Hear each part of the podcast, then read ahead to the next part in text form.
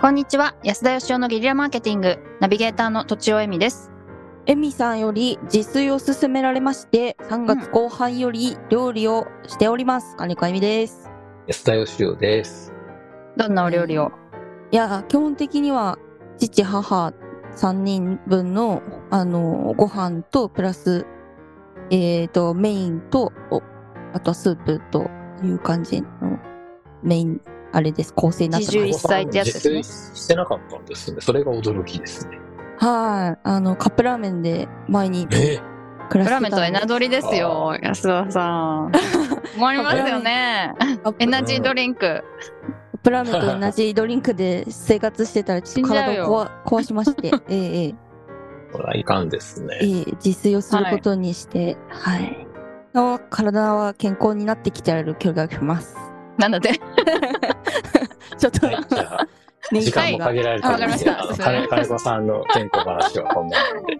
はい。えーっとですね、私から今日は質問させていただきます。えっと、はいはいちょっとメンタル落ちる時とかあってですね、うんなんかそういう本を読んだりなんだりしてるんですけれども、 なんか自分をありのまま受け入れるとか、欠点を受け入れるみたいなことが書かれているんですけど、あ ーでそこ、はいはいそこ、そこにですね、自分を批判しないみたいなことも書かれているんですけど、うん。欠点を直したいのに、批判せずに直すの、治るのかっていうこととか、ま、まずはですね。あと、そうのん、受け入れるってどういうことみたいな。簡単に言うけど、ど、まあ、要するにどういうことなんですかっていうのを、ちょっとはい、安田さんと金子さんはどんな風に捉えているのかなというのをちょっとお伺いしたく。まあ、これは著者の人じゃないんでね、予想で答えるしかないですね。でもなんかよく言われますよね。その本に限らず、自分を受け入れなきゃいけないみたいなことがよく一般的に言われるので、うんそれのまあ認識ということでお伺いしたいなと。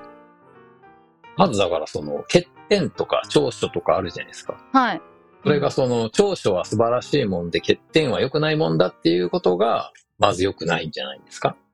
うんうん。おーだから長所短所もひっくるめて、例えば足が短いとかね、あ、はいはいはい。人の目を見て話せないとかいうことも含めて、うんうんうん。受け入れるってことですよね。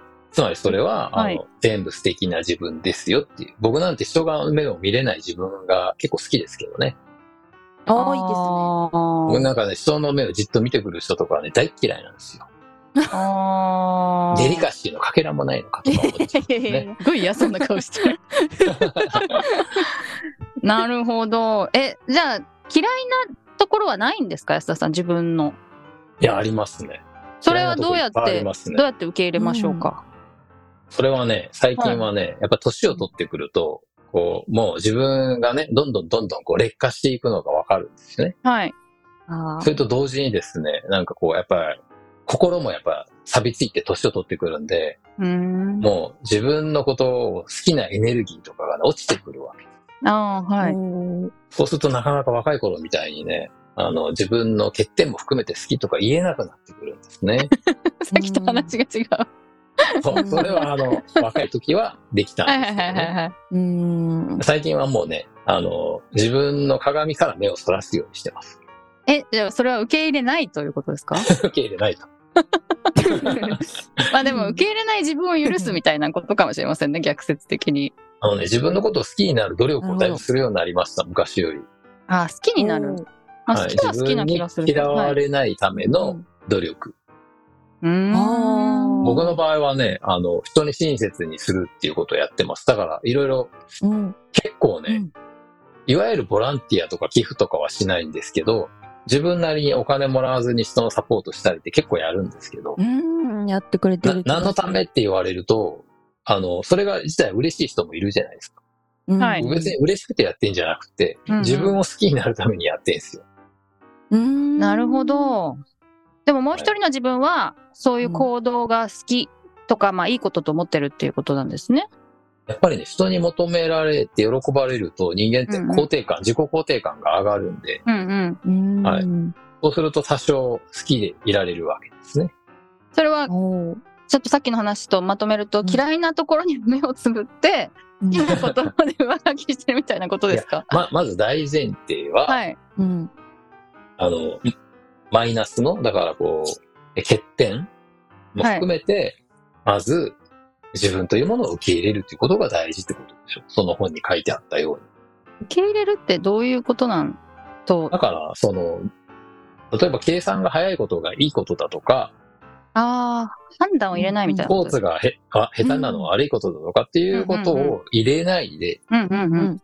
例えばそのユリの花とタンポポの母を花を比べてどっちがどうとかっていうのは愚かしいじゃないですか。はい。うんうん。それと同じようなことを人間はやっちゃうわけですよ、自は分いに。対はしてい。ね。だかはい。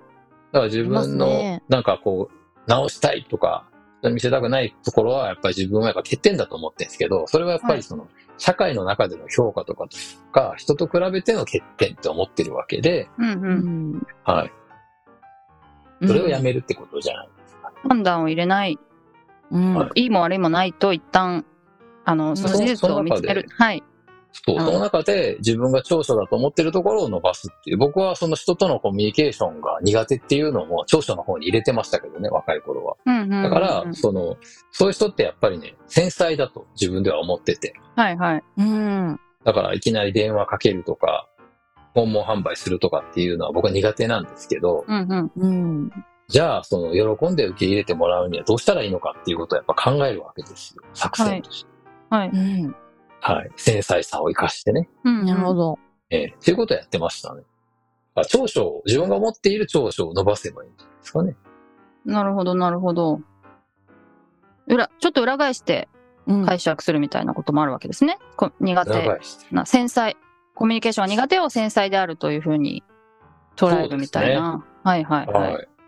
でも実際そうじゃないでうすんか。あの、足長い方がかっこいいって言われますけど、お相撲さんとかは足短い方がやっぱ強いですし、うんうんうんうん。